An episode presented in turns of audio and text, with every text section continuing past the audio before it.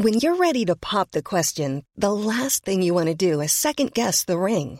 At Bluenile.com, you can design a one of a kind ring with the ease and convenience of shopping online. Choose your diamond and setting. When you find the one, you'll get it delivered right to your door. Go to Bluenile.com and use promo code LISTEN to get $50 off your purchase of $500 or more. That's code LISTEN at Bluenile.com for $50 off your purchase.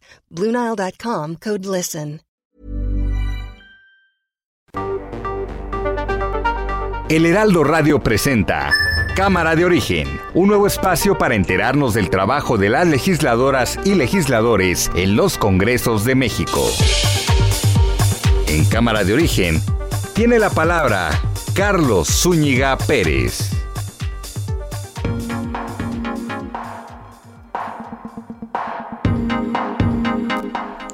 Llegamos al viernes y llegamos al final de julio, viernes 30 de julio de 2021.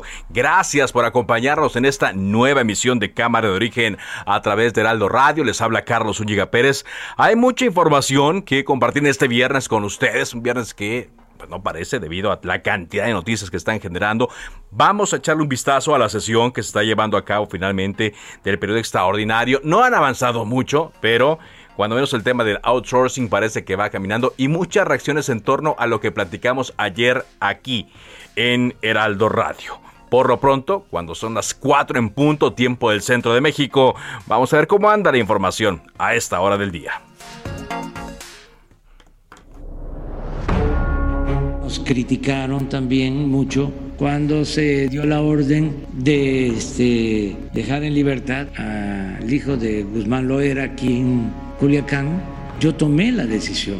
¿Por qué? No quisimos arriesgar al pueblo. No queremos la violencia. No se puede enfrentar la violencia con la violencia. Cuando dije abrazos, no balazos, hasta se burlaron. Preguntarle de la consulta del domingo, ¿por qué no participa? Yo voy a estar este, recorriendo caminos en Nayarit, en la sierra. Si hay una casilla y aquí tengo mi, mi credencial, mi cartera. Entonces, sí. Eduardo Clark. En 40, 49 años, a partir de la próxima semana, y estaremos anunciándolo este fin de semana, vamos allá a iniciar de manera muy importante la programación de segundas dosis. Claudia Sheinbaum. A los jóvenes de 18 a 29 años que les está tocando vacunarse ahora, por favor respeten el lugar de residencia. Porque lo que nos puede llegar a pasar es que llegue un momento en que no tengamos vacunas para vacunar porque se ha sobrepasado la demanda. Samuel Pérez Sami. Ya se murió ese mundo, ya se fue. Se fue con, con Diosito, ¿no? Al cielo. Se fue, iba al otro mundo porque ya no, aquí ya no está. Aquí ya no está, el plano ya no. Ya está allá con, Diosito, ¿no? Para vivir por toda una, eternidad. Ya cuando morimos, ya, nos van. El muere se va para siempre, ya no vuelve, jamás. Nomás una vez se vive, ya, pues a veces ya no.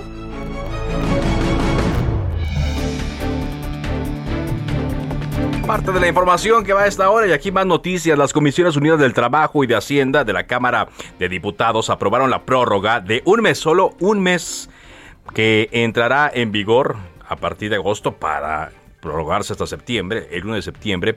Esto en torno a las reformas a la eh, ley de subcontratación, la ley del trabajo en torno a la subcontratación. El outsourcing, como se conoce, se les da un plazo de un mes más a las eh, empresas para que regularicen la situación de sus trabajadores.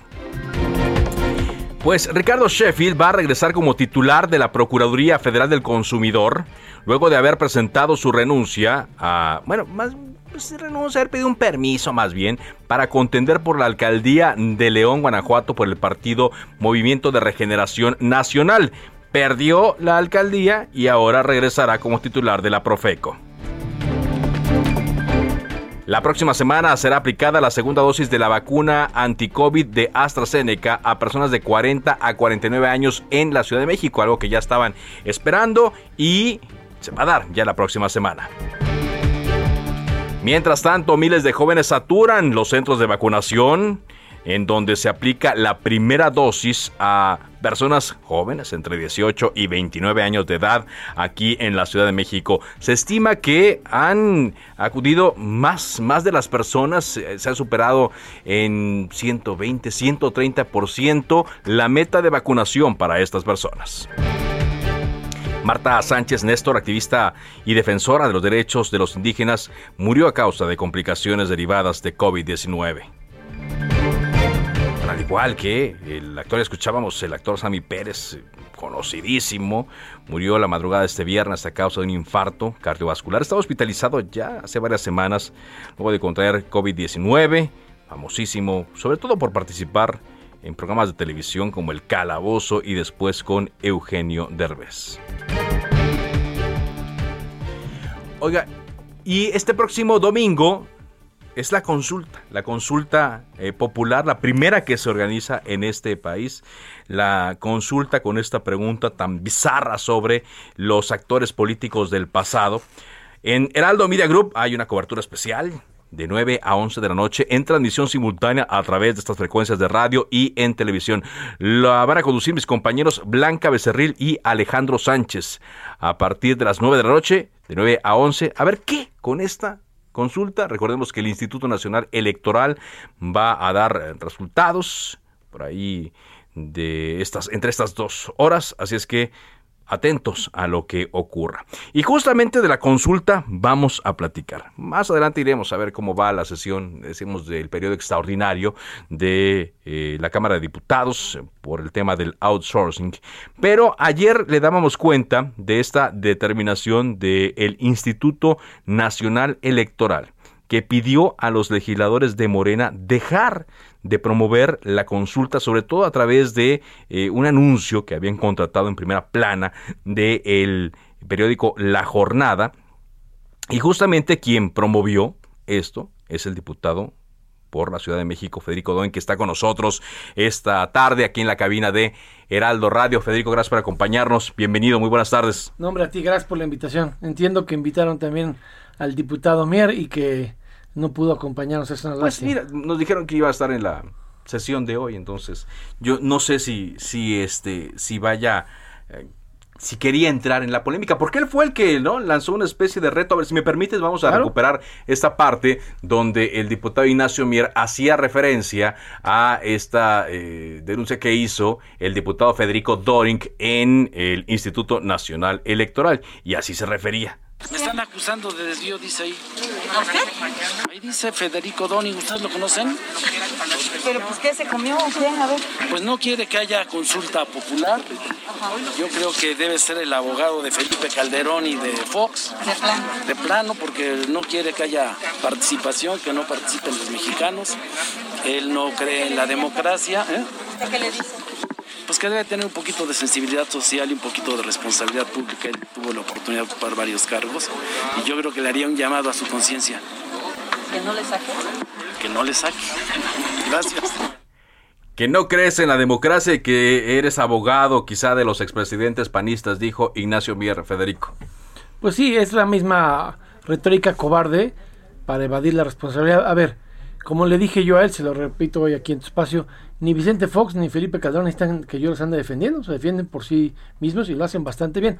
Él, en cambio, sí puedo afirmar aquí que defiende a presuntos delincuentes. Él ha sido un elemento de sabotaje para los desafueros que no se dieron hoy en el periodo extraordinario de Saúl Huerta y Mauricio Coledo. Ayer tú lo sabes en la comisión permanente, en la trifulca entre legisladores de Morena, cuando el senador Armenta le contesta al diputado que terminó en el Torito a propósito de Morena, que no venga con, historias, que el que pidió por escrito que no se incluyera en el orden del día del extraordinario los desafueros de los dos eh, eh, indiciados por la Fiscalía Capitalina de Morena fue el diputado Mier. Él sí es defensor de presuntos delincuentes. Yo no tengo ningún inconveniente que se realice la consulta. El PAN apoya la consulta. Ah, porque dijo que, que no crees en la democracia tampoco. Pues tan creo en la democracia que déjame decirte una cosa que se puede probar yo llevo 21 años trabajando como legislador y los 21 años todos han sido con el voto de los capitalinos. La primera vez que he sido candidato por la vía plurinominal fue en este año, en 2021. Así que tan creo en la democracia que he ganado mis diputaciones y mi Senado con la democracia y se los he ganado a ellos cuando eran del PRD y se los he vuelto a ganar a ellos cuando son de Morena. Entonces tú sí estás por promover que la gente vaya a votar en la consulta. A ver, yo creo de esto de la consulta tú y yo tenemos un derecho por ejercer. Lo que es bueno es que se empiece a generar una nueva cultura democrática donde este tipo de consultas populares, que eran letra muerta, sean un derecho que rescatemos para los ciudadanos, no para los políticos. Entonces yo sí creo en la consulta, sí creo que se puede generar una nueva cultura democrática donde los ciudadanos le impongan la agenda al Congreso, al gobierno. ¿Qué, qué, qué es lo que estaba en, en, discusión? La posibilidad de que los ciudadanos, si hubiese sido una consulta bien hecha, bien redactada, obligaran al Congreso y al gobierno a actuar como lo han hecho, por ejemplo, los ciudadanos que ganaron los amparos para el uso lúdico de la marihuana y que obligaron al Congreso y al gobierno a atender un tema que los políticos no habían querido atender. Yo no tengo problema con eso. Eh, ¿En dónde está el problema? Pues que el diputado que coordina a los eh, legisladores de Morena no conoce la cuestión. Déjame leerte el artículo 35, dice, de la cuestión federal. Son derechos de la ciudadanía. En, en, la fracción octava. El instituto, se refiere al INE, el instituto promoverá la participación de los ciudadanos en las consultas populares y será la única instancia, única instancia a cargo de la difusión de las mismas. La promoción deberá, deberá, ser imparcial y de ninguna manera podrá ser dirigida a influir en las preferencias de la ciudadanía, sino que deberá enfocarse en promover la discusión informada y reflexión de los ciudadanos. Fíjate esta otra parte. Uh -huh. Ninguna otra persona, física o moral, física o moral, uh -huh. sea a título propio o por cuenta de terceros, podrá contratar propaganda en radio y televisión dirigida a influir en la opinión de los ciudadanos sobre las consultas populares los diputados de Morena estuvieron contratando siete días consecutivos inserciones pagadas uh -huh. en la eh, primera plana del diario La Jornada. No solo eso, tú tú lo sabes, hay publicidad contratada eh, en espacios publicitarios del sistema de transporte colectivo del metro. Espectac espectaculares, espectaculares ¿no? también. Ajá. Eso no puede ser. Uh -huh. Este es un ejercicio de los ciudadanos, no de los políticos. Uh -huh. Está diseñada para que el ciudadano opine y le dé un mandato al político, no para que el político vuelva a hacer campaña con la uh, con el prejuicio partidista de cada quien. Entonces, el, el INE me dio la razón, sí, porque la Constitución prohíbe que ellos gasten nuestros impuestos en eso. Ningún otro partido lo está haciendo. Nadie. Entonces, lo que él tiene que aprender es a, a leer la, la, Constitución y las leyes. Yo estoy muy reconocido con, con el INE sí. y si me permites, yo puedo afirmar en tu espacio que ellos son los tramposos. Déjame decirte por qué rápido. Aquí te traje unos datos. A, a ver. ver. Vamos a poner el contexto de la historia. Son unos pillos electorales. ¿Cómo empezó esto de la consulta? ¿Te acuerdas? Hicieron un ejercicio de recabar firmas. Sí. Que no les alcanzaron. Uh -huh. Que el INE en la, el informe del 6 de noviembre del 2020 determinó que muchas de ellas eran falsificadas, que eran de personas que incluso se habían separado del padrón porque habían perdido la vida el siglo pasado, literalmente en 1999, traigo el dato, mira, sí. presentó Jade Kolpolensky 69.254 firmas, solo 55.930 fueron válidas, 13.324 no pudo identificar la identidad, uh -huh. el INE. El 19.23% de lo que presentó el partido Morena de firmas, a través de su dirigente, fueron firmas balines. Por eso la consulta uh -huh. de este domingo es la del presidente Observador, uh -huh. el que tuvo que pedir al Congreso que se hiciera la consulta fue el presidente, porque las firmas del pueblo sabio, el supuesto clamor popular, ¿no? Eh, la sed de justicia que ellos eh, dicen enarbolar, no se consiguieron. Con, no, la hicieron con firmas falsas. Uh -huh. El 19.23% de las firmas fue falsas. Si ellos hubieran recabado las firmas en buena lid, no hubiera tenido el presidente que mandar la petición suya al Congreso, uh -huh. que luego le tuvo que enmendar la redacción y la plana a la Corte. Entonces, ¿es bueno que sea una consulta popular? Sí, para que cuando cambien eh, los, los, los, gobiernos en los próximos eh, ejercicios, sea un derecho sí. que ya sepan los mexicanos que pueden ejercer, Ajá. pero no pueden nacer con trampa, tienen que nacer no. con legalidad. Ahora, eh, hace rato que mencionabas que Morena es el único que ha promovido por esta vía que no es la que marca la ley, la consulta, porque dicen ellos que es el único partido que está interesado en que se dé Está el PAN y, eh, y, otros partidos de oposición, aunque te directamente por el Partido Acción Nacional, ¿está interesado en que no se promocione la consulta, en que la consulta no se lleve tal cual está planeado? La gente que sabe de, de derecho te dice, y lo has visto en todas las redes sociales, que la ley no se consulta. Entonces nosotros estamos a favor de que por primera vez se ejerce ese derecho ciudadano. Insisto, en la cultura democrática de México tiene que empezar a sentarse este derecho no debe de ser letra muerta. En eso estamos de acuerdo. En lo que no estuvimos de acuerdo fue en la redacción original de la pregunta que mandó el presidente del observador. La eh, redacción final, la de la Corte, no, no es tan sesgada, no es tan dolosa, No, porque tú no puedes preguntarle a los mexicanos si solo quieres que se aplique la ley en el cachito de verdad que te acomoda. Como Y hoy los expresidentes, como decía. No, claro, pero hoy día como está la redacción, le puedes aplicar Pero no la es misma- confusa la redacción, ¿no? es, Es- es un, es un galimatías abigarrado. Pero como está la redacción de esclarecer hechos posiblemente constituidos en gobiernos anteriores de delitos, ahí cabe Doctor Muerte, López Gatel, con más de 500 mil muertos de la pandemia. Ahí caben eh, David León Romero, que le dio los sobres famosos a Pío López Obrador y a Ramiro López Obrador. Y ahí caben los responsables de la línea dorada que está colapsada en Tláhuac. O sea, porque dice gobiernos Y actores políticos. y actores políticos, pues también Mario Delgado fue un actor político en el gobierno de la ciudad. Entonces, en la nueva redacción caben todos y por eso como PAN creo yo que es correcto que se estrene ese derecho. Lástima que se estrelló ese nuevo derecho con la ilegalidad y el dolo con el que lo han convocado. Pero este es una mala eh, eh, inicio, sí, pero es un buen comienzo. Y La la- idea de- y el duelo con que lo ha convocado este gobierno. Porque se Este- puede confundir este con el. INE. Pues sí, porque a ver, muchos de ellos eh, ha- han colaborado incluso en gobiernos eh, anteriores. El gobernador electo de Sonora fue secretario particular de Fox. Si quieres empezamos por ahí. Entonces, Sí.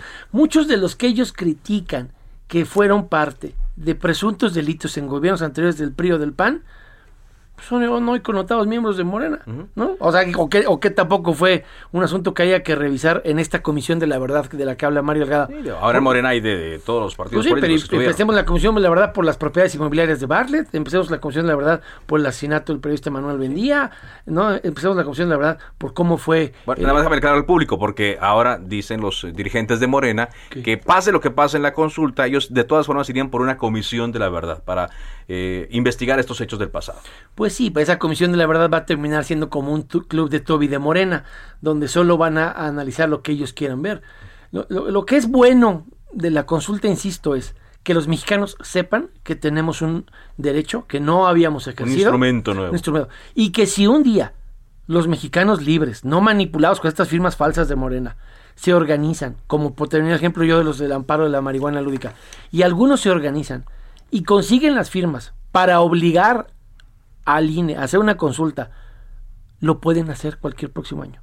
Lo que va a ayudar este domingo es que todo el mundo se dé cuenta que si se organizan con se amparos o con firmas, pueden obligar a los diputados, a los senadores y al gobierno a hacer lo que los ciudadanos le exigen que haga. Eso es lo bueno de la consulta. Lo malo, pues es que está muy manoseado y muy eh, torcido. Y que, y que la consecuencia no vaya a ser lo que eh, originalmente se planteó. Ahora, pero el próximo año viene la revocación de mandato, ¿eh? Pues sí, pero, pero por eso, qué bueno que lo planteas, porque por eso está haciendo lo que está haciendo bueno, para, para que la gente no se termine de desencantar de ya sabes quién, están haciendo precampaña con este tema para la revocación de mandato. Y este no es más que un escarceo para ver qué tanta movilización traen para el, la- el- el año que O sea, entra. es una prueba, están tentando el Digamos terreno. que son los cortos de la película y la verdadera película es el año que entra. Entonces, e- es una tragedia porque también hay muchas prioridades, como hoy eh, leía yo en redes sociales a, una eh, mujer muy eh, brillante que decía Ana Patricia Arteaga, con lo que nos estamos gastando en la consulta equivale a una cantidad, eh, que, eh, recuerdo, porque el dato de quimioterapias para tratamiento eh, oncológico en niños que tuvo el gobierno en eh, el año 2019 Sí. fue 3.717.422. Ajá. ¿Y la consulta nos cuesta? la consulta nos cuesta 528 millones y ella decía que pueden salir hasta quizá eh, con los datos que ella tiene, pero yo tengo el dato de cuánto fue la quimioterapia ofi- oficial. Ella dice que puede haber hasta eh, 700 mil quimioterapias. Dejémoslo en lo que costó salvar vidas de niños en 2019. 3 millones 717 mil 422 Sí. contra 528. Quizá se podrían destinar a otras cosas, sí, pero lo importante es que los mexicanos sepan que la próxima consulta popular la pueden imponer ellos y no ningún dirigente partidista. Que ningún partido, ni el mío ni nadie, ande manoseando los derechos que tienen los ciudadanos. Porque esto es un derecho tuyo. Sí. No es una campaña bis, no es un round de sombra entre partidos políticos. Sí. Dos preguntas, Federico, para cerrar. Y que quede muy claro, porque estamos en la época de las fake news, en la época de la posverdad. Eh, mucha gente se pregunta, entonces, si voy a participar el próximo domingo en la consulta, ¿no va a pasar nada con los expresidentes? No tienes garantía de que pase nada, porque lo que vas a exigir es que los investiguen. Que encuentren es, es la primera disyuntiva. Nadie tiene certeza de qué van a encontrar. Y de lo que les encontrasen todavía queda la disyuntiva de que eh, posibles eh, delitos cometidos hubiesen prescrito, es decir, que hubiesen caducado por cuestiones legales. Entonces, lo que vas a obligar es a que sí les investiguen. Pero no necesitan la consulta para que les, los investiguen. Te pongo ejemplos. Tienes al ex senador del PAN por Campeche, José Luis Lavalle, hoy sujeto a proceso. Sin necesidad de consulta. Tienes a Rosario Robles sujeta a proceso con algunos abusos del juez. De, a los exgobernadores del PRI también. ¿no? A los exgobernadores del PRI. O sea, eh, el caso de Altos Hornos de México, los 200 millones de dólares. O sea, cuando el gobierno ha querido ejercer acción penal en contra de alguien, lo ha hecho sin necesidad de la consulta. Y, te puso el caso de un, de un panista que fue senador. Entonces, eh, si tienen algo que, hacer, lo, lo, van a hacer con o sin la consulta. Pero la consulta sí les permite a ellos seguir en la narrativa de que son moralmente superiores y de que eh, son los únicos honestos, aunque cada día salen más obres de, la familia López Obrador, pareciera eh, una línea de manufactura. Ahora, lo que decía el diputado, que es lo que nos tiene aquí, el diputado Ignacio Mier, específicamente refiriéndose a Federico Dorin. No quiere que haya consulta popular, eh, no cree en la democracia, no quiere que haya participación de la población mexicana. Pues, le, digo por tu conducto lo que te decía hace unos instantes. Tan creo en la democracia que quiero que él no la manosee. Tan creo en la democracia que llevo 21 años haciendo campaña y ganando en la calle con apoyo de los ciudadanos. Tan creo en la democracia que estoy evitando que él gaste nuestros impuestos en lo que no debe. Ojalá la consulta se lleve a cabo sin incidentes y ojalá y de ahí se deriven a, cuestiones que sean positivas. Yo sí creo que hay que castigar la corrupción. Yo he combatido, a ver, te pongo un ejemplo. La, la legislatura pasada, que yo fui diputado federal, no estamos consulta para desaforar a la diputada del PAN por Sinaloa, que nos infiltró el Chapo Guzmán, la misma que está sujeta al mismo proceso de García Luna y el Chapo en la corte de Brooklyn. Nosotros no necesitamos vejigas para nadar, no hicimos tarugos con la Chapo diputada, como él se hace tarugo con Saúl Huerta, que está acusado por violación sexual equiparada por la Fiscalía de Justicia de Morena. Entonces yo a él sí le puedo demostrar en los hechos que cuando yo he tenido que enfrentar casos de manzanas contaminadas en mi partido, no me echó olímpicamente tarugo, como él está compitiendo con medalla de oro en las Olimpiadas de cómo se hace uno tarugo para aplicar la ley y desaforar a los diputados podridos que están acusados de violación en su partido. Tú sí invitas a la gente a que vaya el domingo. Vayan y voten y ejerzan su derecho, acostúmbrense a ejercer su derecho, tengan sus reservas de lo que va a pasar, pero hagan suyo este nuevo derecho. Muy bien. No que no se los quiten los políticos, ni los ni los que se hacen tarugos como él, ni ningún otro.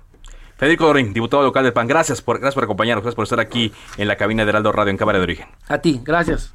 Vamos a Guerrero, porque estamos haciendo este recorrido para conocer a, los congresos que están conformando. Allá en Guerrero está Carlos Navarrete, corresponsal de El Heraldo de México. Adelante, Tocayo.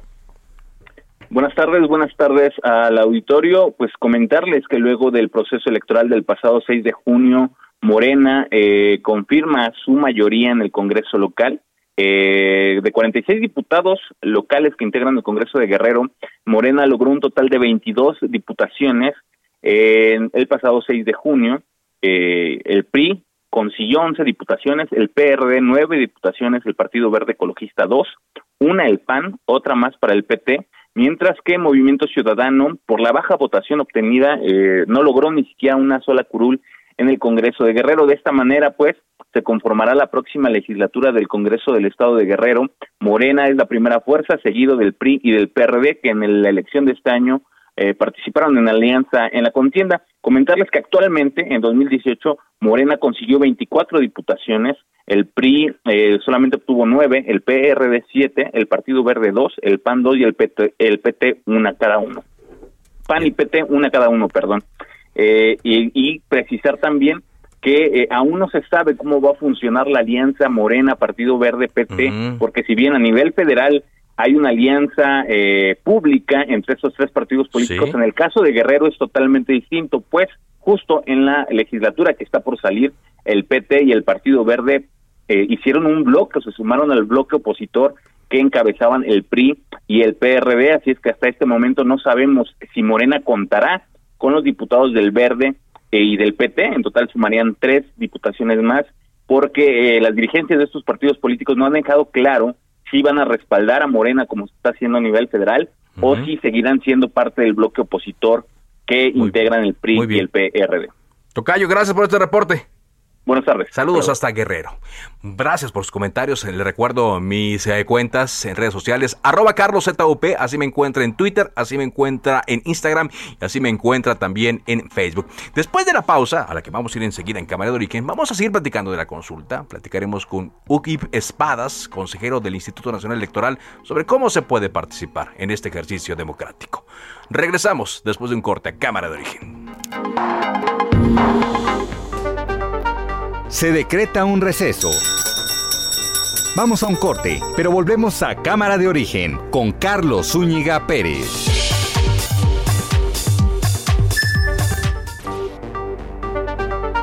Se reanuda la sesión. Volvemos a Cámara de Origen con Carlos Zúñiga Pérez.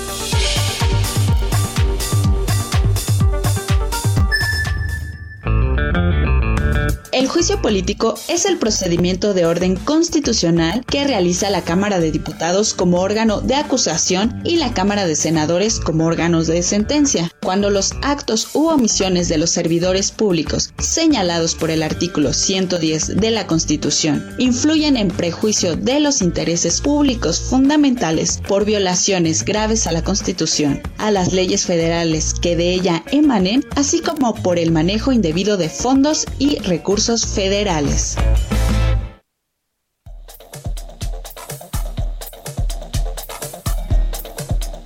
Cuatro y media aquí en Cámara de Origen. Les habla Carlos Oñiga Pérez. Estamos a través de las frecuencias de Heraldo Radio en este viernes, viernes 30 de julio, de mucha información. Y para seguir al juego de los memes, Ángel, pues se fue Julio. Y se, va a ver Julio Iglesias ahí. Oye, y, fíjate que otra vez coincidimos, quincena y en viernes. Híjole, ¿no? Y aparte está cayendo un aguacerazo, déjenme les cuento, aquí al sur de la Ciudad de México, pero también estoy viendo que en buena parte de la capital, en el centro de la alcaldía Cuauhtémoc, Benito Juárez, en Miguel Hidalgo, está lloviendo con fuerza. Así es que paciencia porque viernes, viernes de quincena, aunque sea semáforo naranja y con lluvia, al encargo. Ángel Arillano, ¿cómo andan las cosas en la web y en las redes? Hola Carlos, muy buenas tardes. Buenas, tardes. a usted que nos sintoniza a través del Heraldo Radio. Pues vamos con las más leídas de nuestro portal elheraldodemexico.com.mx y nuevamente el interés por la vuelta a las clases el 30 de ah, agosto es la fecha que ha puesto el presidente. Sí. La Secretaría de Educación Pública ya tiene un protocolo para el regreso a clases presenciales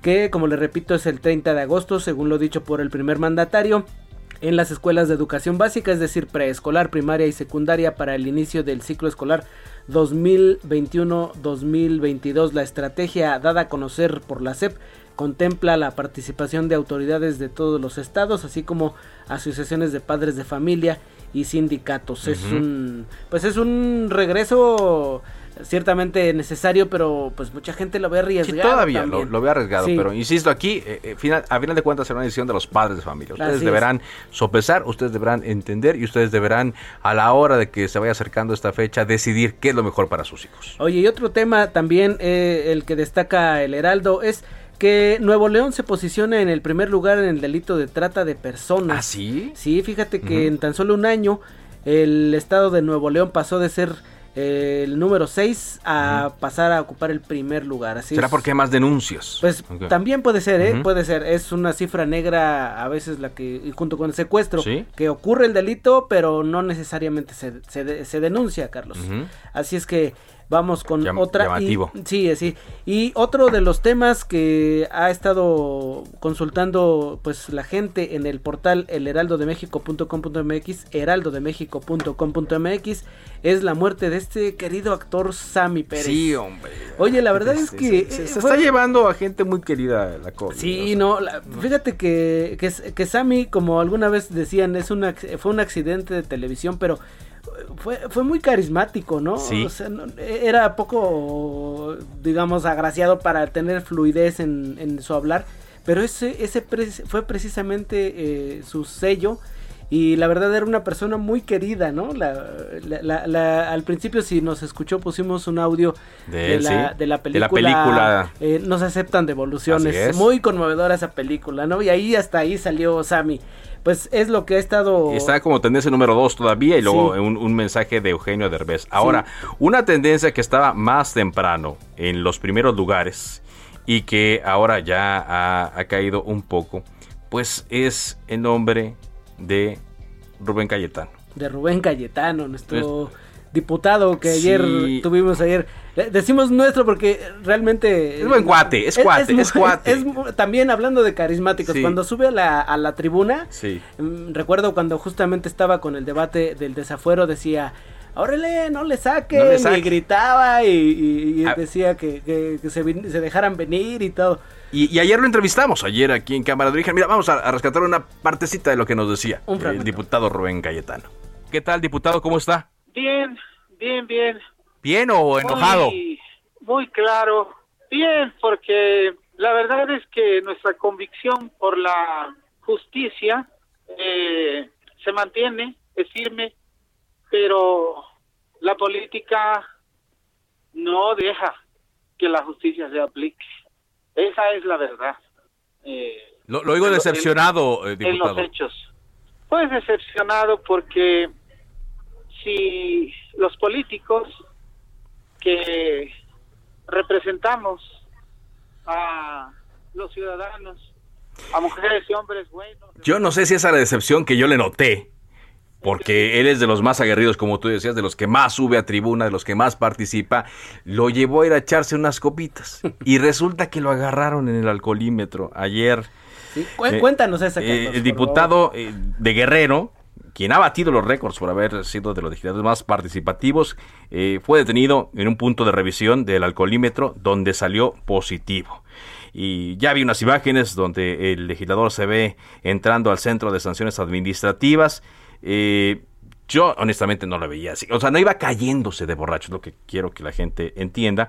Pero de acuerdo a una ficha que nos hizo llegar la Secretaría de Seguridad Ciudadana de la Ciudad de México, policías asignados al programa Conduce sin alcohol realizaron el examen de alcoholemia al diputado en Eje 1 Poniente Guerrero y Puente Alvarado. Bueno, ahora se llama Calzada México Tenochtitlan, ¿verdad? Es, el- Eh, es el nombre. eh, México-Tacuba, ¿no? México, no, pero le cambiaron el nombre a México Tenochtitlan, a Puente de Alvarado. Y la Secretaría precisó que el legislador de 51 años de edad se identificó como diputado federal y en todo momento colaboró con la autoridad. Y pues eh, se lo llevaron y está ahí. El infractor fue remitido al Centro de Sanciones de Integración Social, donde cumplirá un periodo de 20 horas, de acuerdo como lo marca el actual reglamento de tránsito de la Ciudad de México. Y pues eh, desde aquí, pues nuestra base, hombre, le tocó, pero pues que sirva de ejemplo, hombre. Pues sí. ¿Cuántas veces nos han dicho y cuántas veces se ha mencionado? Si usted toma, que todo mundo tiene derecho de tomar, eso sí, no se lo negamos. Y más después de una eh, sesión tan ríspida como la de ayer, que se pelearon los eh, senadores y diputados, incluso los mismos de Morena, pues no maneje, ¿no? Y sí cumplió la sí, cu- sí cumplió Pues, el, este, el arresto, ¿no? Está todavía ahí. O sea, ahorita no nos está oyendo porque No. está ahí incomunicado en el torito todavía. O sea, son 20 horas.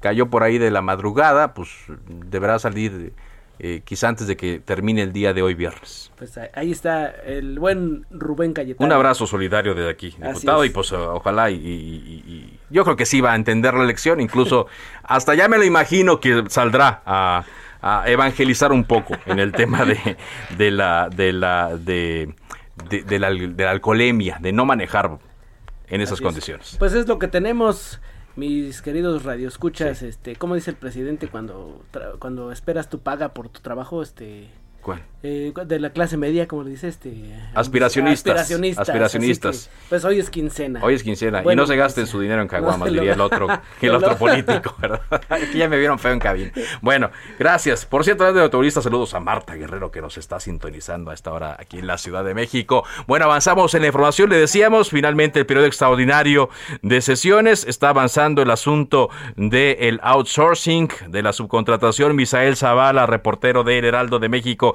¿Qué nos tienes, Misael? Carlos, buenas tardes, buenas tardes el auditorio. Efectivamente, como bien lo comentas, en comisiones diputados federales ya avalaron con mayoría de, de votos prorrogar durante 30 días el plazo para que las empresas y personas cumplan con los requisitos de la reforma sobre subcontratación, sobre todo pues que se pongan al corriente con sus cuotas o deudas ante el Instituto Mexicano del Seguro Social y también del Servicio de Administración Tributaria para que puedan ofrecer servicios del llamado outsourcing.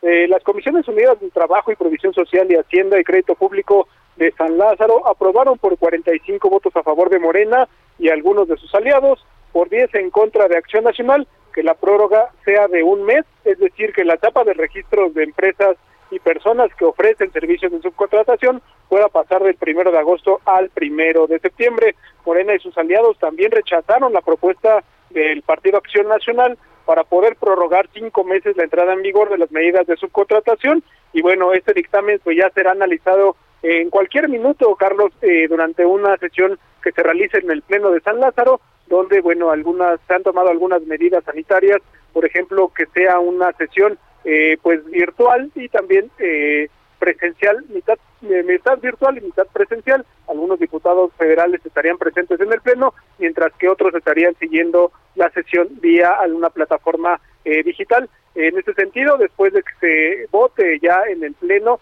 si es que los diputados federales eh, pues logran avanzar en esta prórroga de 30 días, pasará al Senado de la República, donde también pues harán lo conducente y también discutirán este tema y se votará en un, eh, en, un en una sesión que se realizará hoy seguramente ya eh, por la noche, Carlos. O sea, van a trabajar horas extras los legisladores.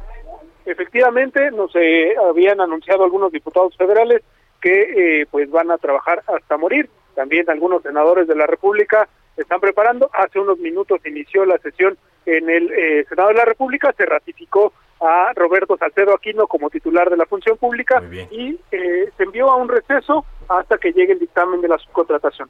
Muy bien, bueno, pues que trabajen pues, porque hay unos que siguen cobrando sin que se presenten ahí, ya, ya sabemos qué caso es. Pero gracias Misael por tu reporte siempre puntual, muy amable. Gracias Carlos.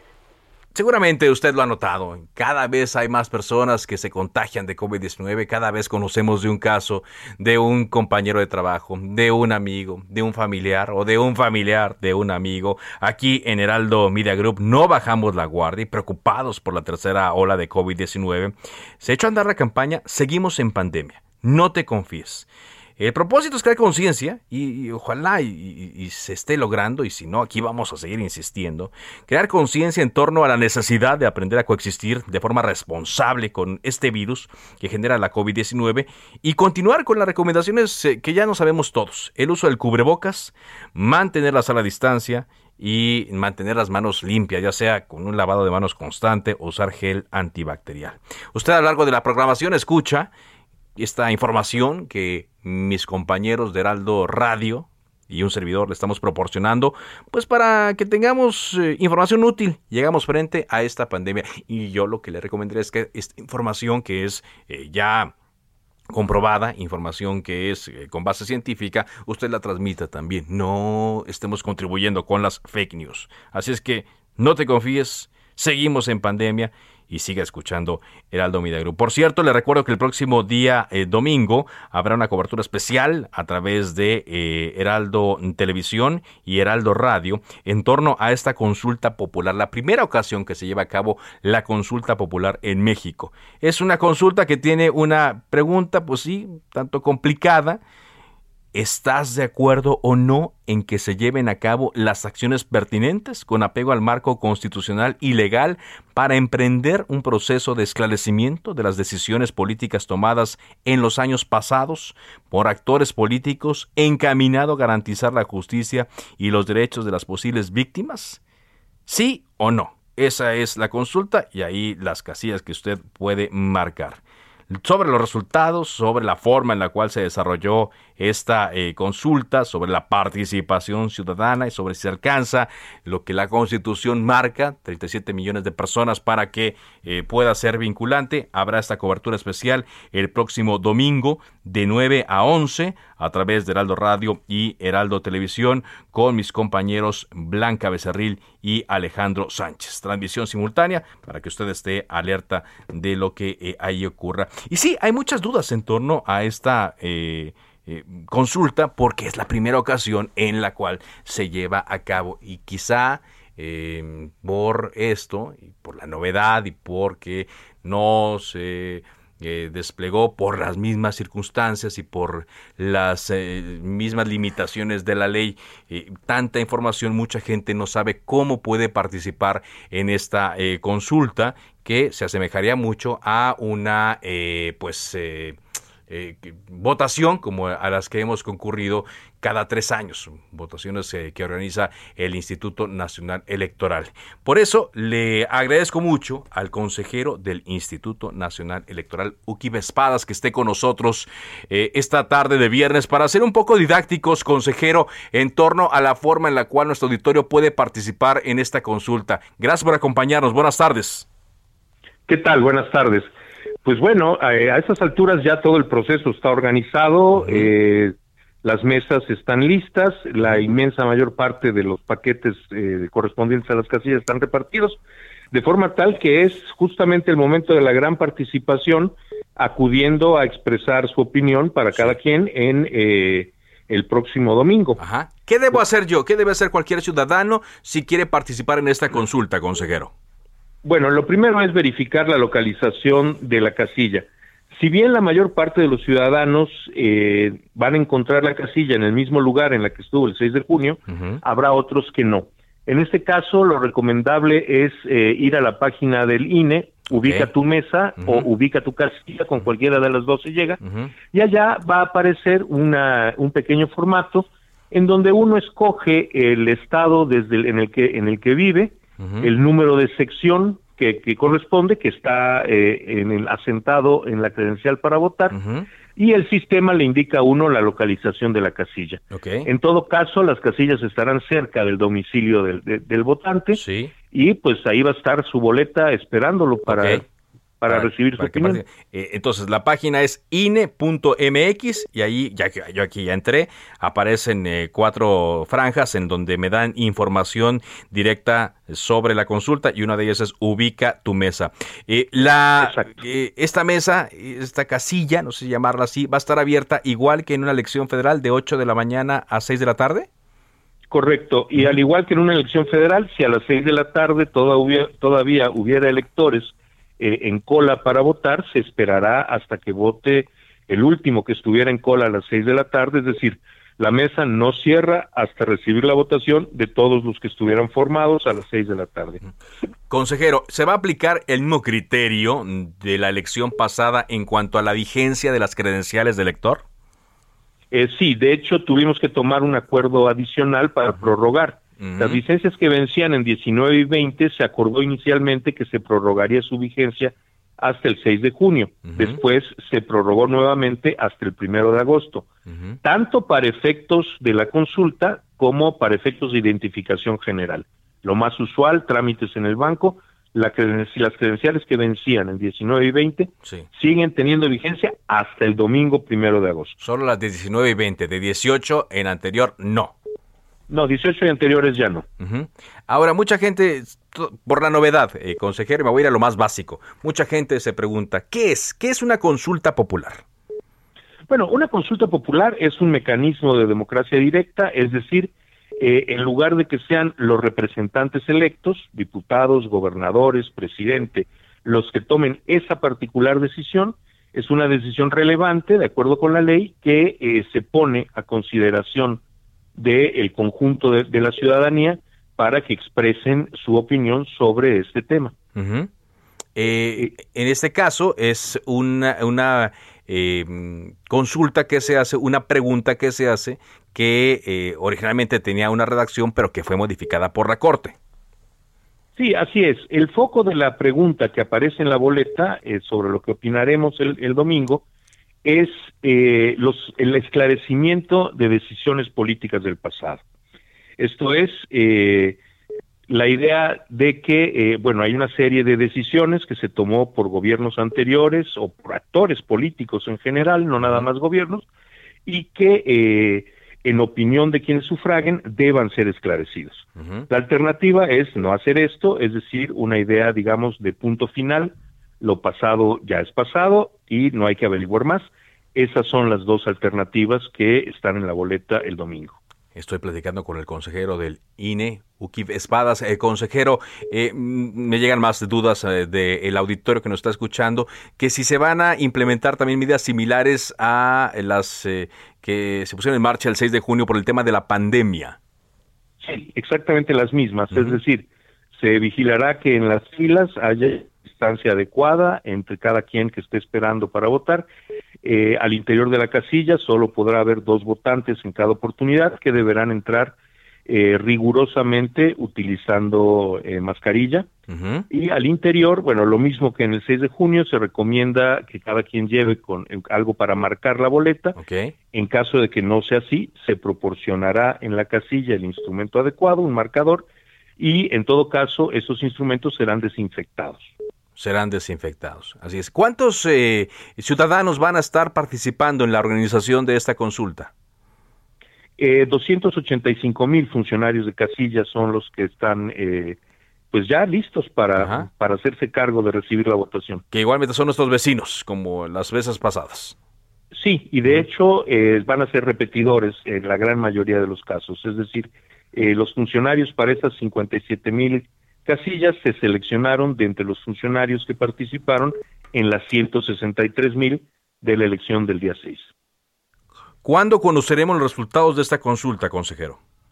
Eh, a ver, de manera eh, preliminar, el mismo, la misma noche, no va a haber un programa de resultados preliminares.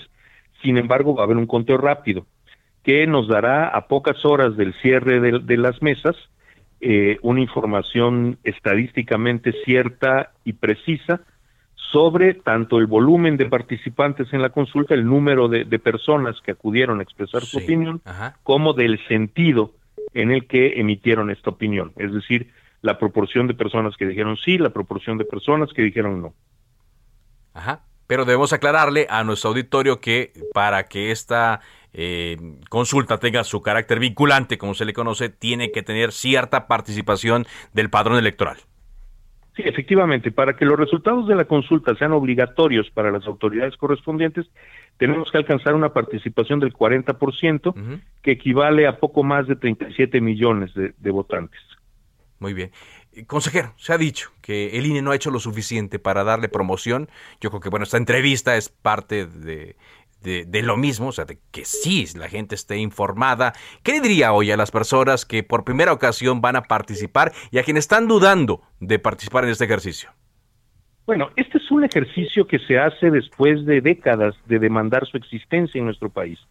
Finalmente se concretó en las leyes, en la Constitución, y es la primera ocasión en la historia de nuestro país que hay una consulta nacional formal realizada eh, oficialmente y en consecuencia organizada por el, por el INE, que eh, pues en los periodos a los que nos acotó la convocatoria, que para efectos de la difusión comenzaron el día 15 de julio, pues el INE ha hecho eh, un esfuerzo máximo, utilizando todos los instrumentos a su alcance, por difundir la participación en esta consulta. Nuestros espacios en radio y televisión, en redes sociales, absolutamente todas las capacidades del instituto están volcadas en la promoción y en la realización de esta consulta. Consejero Uki Espadas, gracias por esta conversación aquí en Cámara de Origen y pues atentos a lo que ocurra el domingo y en la siguiente semana después de la primera de la primera emisión de, este, de la primera edición de este ejercicio, de la primera ocasión que se lleve a cabo. Muchas gracias, consejero. Al contrario, muchas gracias a ustedes. El consejero del INE, UKIB Espadas. Vámonos ahora con Carlos Navarro. Carlos, antes de irnos, la eh, fiscal de la Ciudad de México, Ernestina Godoy, hace un posicionamiento respecto a los no desafueros de dos legisladores, dos desafueros que solicitó la Fiscalía de Justicia de la capital. Te escuchamos, Carlos. Buenas tardes, Carlos. Te saludo con gusto a ti, al auditorio, y comentarte que la titular de la Fiscalía General de Justicia Local, Ernestina Godoy, arremetió contra el Poder Legislativo por la inoperancia que ha mostrado en los casos de los diputados federales Benjamín Saúl Huerta y Mauricio Toledo, quienes son acusados por distintos delitos y podrían perder su fuero. Esto después de la decisión de la Comisión Permanente del Congreso de la Unión de excluir en el periodo extraordinario de sesiones el análisis y votación de los dictámenes de la sección instructora relativos a la declaración de procedencia y retiro de inmunidad procesal de dichos legisladores. Escuchemos. La Fiscalía General de Justicia de la Ciudad de México manifiesta su más enérgico rechazo a esta determinación que niegue el acceso a la justicia a las víctimas y alienta la impunidad. La Fiscalía General de Justicia de la Ciudad de México manifiesta su más enérgico rechazo a esta determinación que niegue el acceso a la justicia a las víctimas y alienta la impunidad. Godoy hizo un llamado a los diputados y diputadas federales para que analicen las pruebas que ofrecieron y decidan si es o no procedente el desafuero de los dos diputados. Recordemos que Mauricio Toledo es acusado por enriquecimiento ilícito, mientras que Benjamín Saúl Huerta es acusado por violación equiparada y abuso sexual contra menores, Carlos. Es una posición entendible, la verdad, muy entendible de la Fiscalía. Gracias, Carlos, Carlos Navarro. Hasta luego, buen fin de semana. Porque ahí está, la justicia pendiente. Y no porque la fiscal no quiera actuar, sino porque un proceso que deberían llevar a cabo los diputados, por muchas circunstancias, ¿eh? por muchas, no se llevó a cabo y son muchos los políticos que luego tendrán que dar explicaciones, si no es que ya, sobre este proceder. Así cerramos la edición de hoy de Cámara de Origen. Gracias por habernos acompañado y le invito a que nos eh, siga sintonizando el próximo lunes a las 4 aquí en Heraldo Radio. Se queda con Javier Solorzano. Por ahora es cuanto. Se cita para el próximo programa. Cámara de origen, a la misma hora, por las frecuencias de El Heraldo Radio. Se levanta la sesión.